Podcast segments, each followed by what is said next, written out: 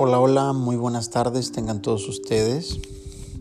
El día de hoy eh, estoy poniendo a prueba mi, mi voluntad para empezar a grabar una serie de audios de algunos temas que son de mi interés y pero sobre todo que radica ese, en ese interés la necesidad de compartirlos con muchos de ustedes, con muchas personas que a lo largo de mi vida hemos podido compartir ideas, compartir momentos y que a su vez han sido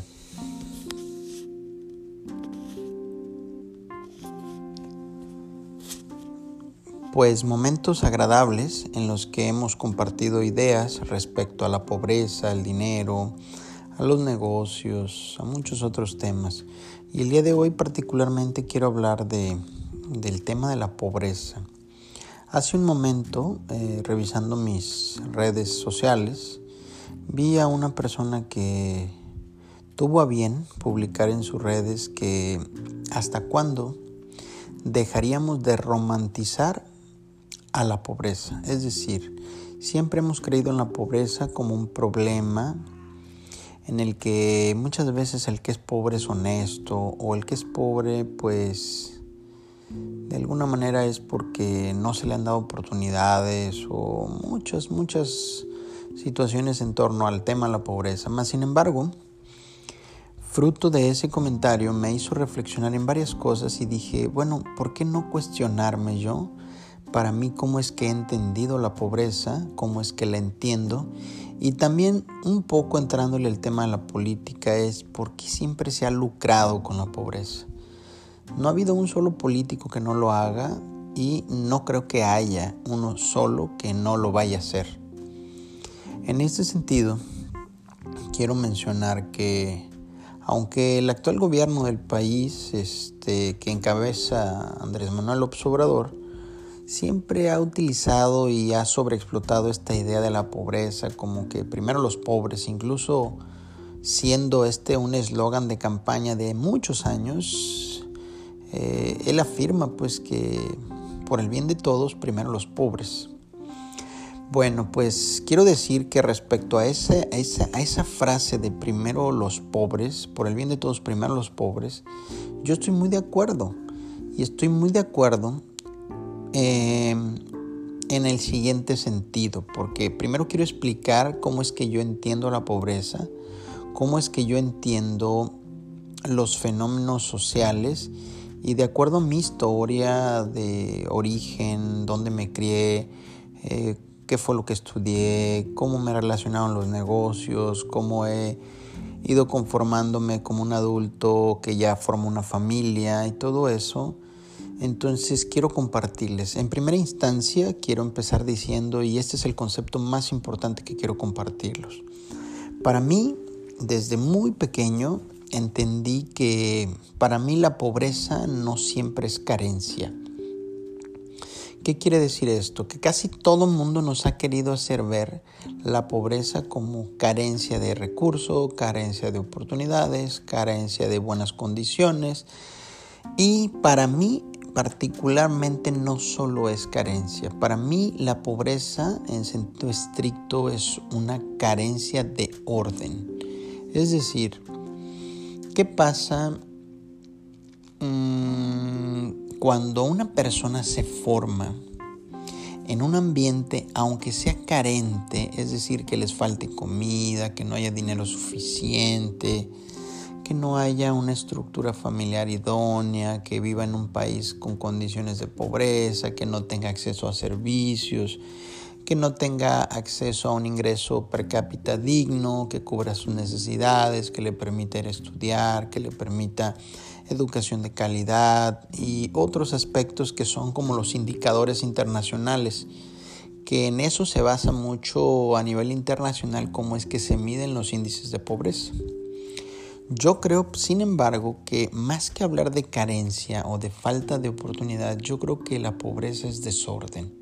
Miren, si nosotros tomamos un segundo, pero con toda honestidad, con todo ese diálogo interno que podremos mentirle a cualquier persona que esté frente a nosotros, pero ese diálogo interno jamás va a poder mentir porque es nuestro diálogo, es nuestra esencia, es nuestra conciencia, es ese acto de, comunicarse con ese yo interno.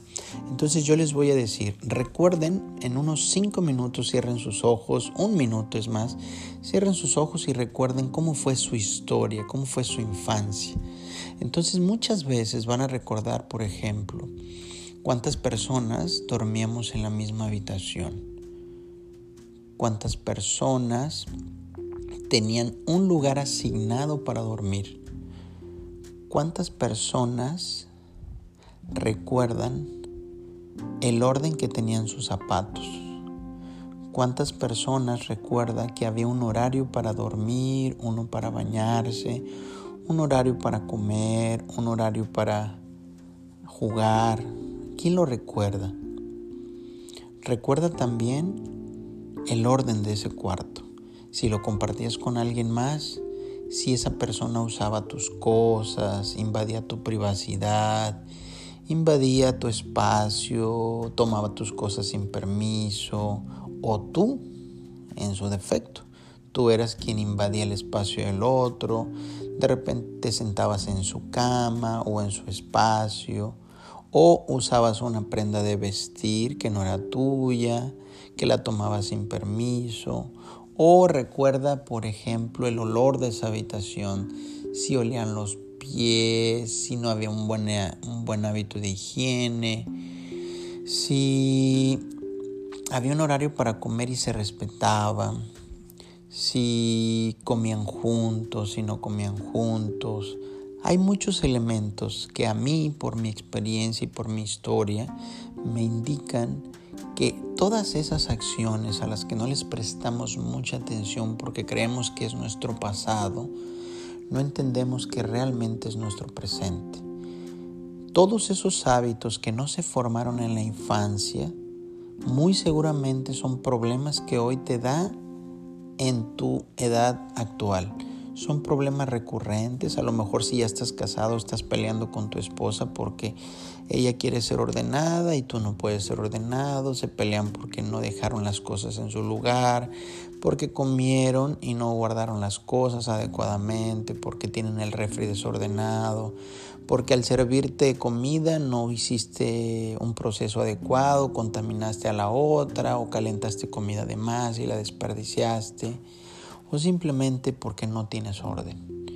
Mucho del éxito en las personas tiene que ver con esa capacidad de irse estructurando en el tiempo. Tiene que ver con esa capacidad de ser honesto con tu historia, ser honesto contigo mismo, decirte a ti, a ese yo interior y decir, es tiempo de aprender a hacerlo mejor.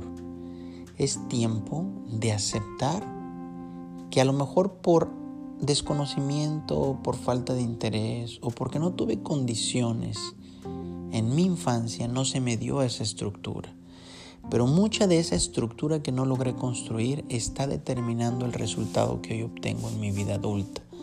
Es decir, soy una persona que regularmente llega tarde a su trabajo y como llega tarde tiene que pagar dos transportes o tres, o tiene que pagar un taxi, o tiene que pagar un Uber, o tiene que gastar en el desayuno porque no se preparó nada, porque no llevó un lunch, porque no tuvo a bien prevenir o prever que tenía que cocinar el día anterior, tener su comida lista, o levantarse temprano, asearse, prepararse para ir a trabajar y llegar a tiempo todo ese tema de estructura va impactando en la vida económica, porque recuerden que en todas las ciencias sociales hay un principio importantísimo que la gente ha olvidado. Y esto es muy, pero muy, pero muy importante recordarlo. Recordemos que todo acto social es un acto económico. ¿Qué quiere decir esto? Que si usted necesita transportarse, va a tener un costo económico. Que si usted necesita comer va a tener un costo económico. Que si usted necesita tener donde dormir, tiene un costo económico. Que si usted necesita cambiar el colchón, porque el colchón que usted tiene en este momento no es tan cómodo y usted quiere cambiarlo, entonces eso implica que usted esté dispuesto a pagar más dinero por un colchón más cómodo y a su vez esto es lo que mueve un sistema capitalista y un sistema basado en una economía de mercado. Bueno, bajo esta perspectiva, ¿qué pasa cuando decimos o cuando escucho yo personalmente que el presidente de la República te dice, por el bien de todos, primero los pobres. ¿Cómo es que yo le entiendo? Quiero ser muy honesto y muy claro. Gracias a mi historia, que también fue una historia de carencia, una historia pues de dificultades como la de muchas otras personas, hoy agradezco que en toda esa carencia pude encontrar la oportunidad de ir escalando, fui encontrando las personas que me han ido aportando a mi vida y que esas personas no me dieron cosas, no me dieron dinero, me dieron la oportunidad de ser un ser humano más estructurado, un ser humano con más disposición por aprender. Yo a muchos amigos les he dicho que antes de la universidad y después de la universidad hubo un parteaguas en mi vida. ¿Por qué? Porque en la universidad tuve que leer lo que no había leído en toda mi vida pasada. Pero ¿qué creen? Que cuando terminé la universidad y decidí dedicarme a la actividad empresarial, descubrí lo más maravilloso que me ha sucedido. Que en la medida en que yo me interesaba por aprender y me volvía un ser humano más estructurado, mis resultados cambiaban diametralmente. Es decir, este audio quiero centrarlo en eso y quiero cerrar este audio con una reflexión que probablemente dé pie a nuestro siguiente video o a nuestra siguiente conversación por audio. Y es la pregunta con la que quiero cerrar. Es, siendo la persona que eres, ¿crees lograr lo que quieres? ¿Crees poder lograr lo que quieres? Y responder a esa pregunta muy seguramente te va a llevar a explorar un universo, porque muy probablemente el resultado que hoy tienes, si te gusta o no, depende mucho de la forma en la que te has estructurado.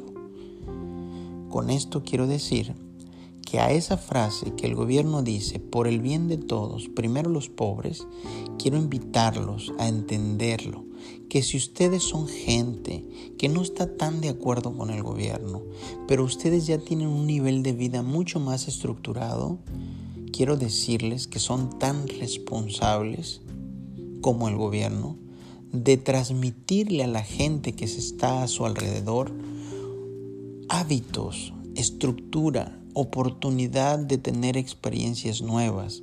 Es decir, si yo tengo una persona que me ayuda a limpiar mi casa, Dedíquenle cinco minutos a esa persona, compártenle cosas para leer, enséñenla para que se convierta en un ser humano con más estructura y que probablemente en algún momento de la vida esa persona pueda salir, salir de las condiciones de limitación que tiene actualmente.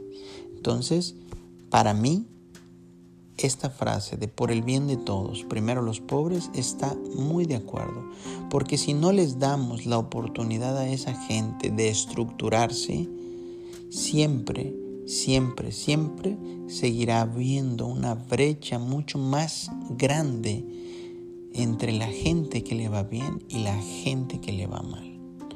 Por ende, el resultado global de nuestro país siempre será mediocre siempre será desproporcionado y siempre será con un gran sesgo de desigualdad.